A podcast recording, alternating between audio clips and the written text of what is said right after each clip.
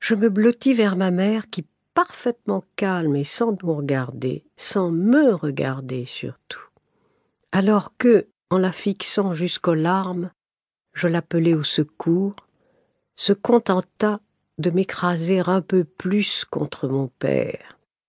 Elle me maintint fort sur la banquette en tirant sur mes genoux l'ourlet de ma jupe, comme pour dissimuler la moitié de la longueur de mes jambes. L'ordre familial était clair, ne pas bouger. Vous croyez quoi, monsieur s'indignait Édouard Je suis un ancien combattant, moi. Lève-toi, me répétait l'ogre du train. N'aie pas peur, lève-toi, voyons.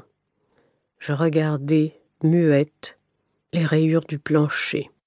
Ce train allait-il s'arrêter pour nous faire descendre entre deux policiers?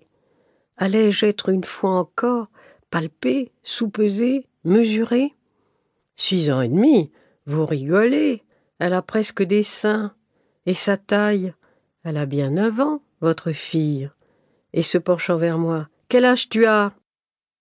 Il s'énervait un peu. T'as plus de langue ou quoi? Silence paniqué. Tu parles pas à l'école? Il me prit par la manche. Lève-toi tout de suite, ordonna-t-il. Ordre sans appel. Ou alors, je verbalise et vous vous expliquerez devant le tribunal. Lève-toi, lève-toi, bougonna mon père, puisqu'on ne nous croit pas. Je devais me lever. Chaleur, vertige. C'était donc cela la honte, puis le choc d'une immersion dans l'eau glacée. Je me levai, lentement, passai la main sur mon front et me tournai vers ma mère.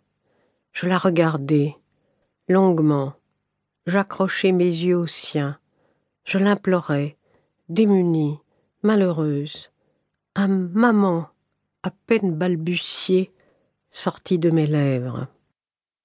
Elle me regarda enfin, des yeux soudains devenus gris, froids, comme la mer où je me noyais, une jauge d'acier. J'étais trop grande, finalement. Tout était ma faute. Je dénonçais mes parents par mon allure dégingandée, mon incapacité à me rapetisser quand besoin était.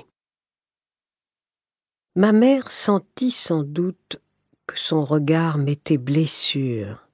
Elle détourna la tête, feignant de s'intéresser à la discussion de mon père avec le contrôleur. Finalement, il ne nous faisait payer que la différence du prix pour un billet place entière. Elle me regarda une seconde fois, avec plus d'indifférence. La cause était entendue, je portais seul la responsabilité de toute cette histoire ainsi d'un clos. On l'a compris. Ma mère ne m'aimait pas, ne m'avait jamais aimé, me disais-je certains jours.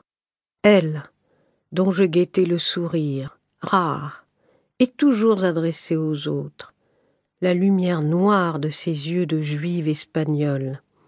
Elle, dont j'admirais le maintien altier, la beauté immortalisée dans une photo accrochée au mur, ou dans des habits de bédouine, ses cheveux sombres glissant jusqu'aux reins, d'immenses anneaux aux oreilles, une jarre de terre attachée au dos, tenue par une cordelette sur la tête, elle, ma mère, dont je frôlais les mains, le visage pour qu'elle me touche, m'embrasse enfin.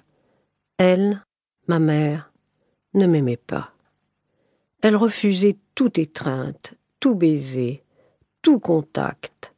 Cette volupté que j'ai connue avec mes fils et que je vis avec mes petits-enfants, prendre dans ses bras l'enfant, l'étouffer de baisers, le chatouiller, le pétrir, le mordre, rire à perdre le souffle dans une galipette avec lui, elle n'en voulut pas avec ses filles du moins.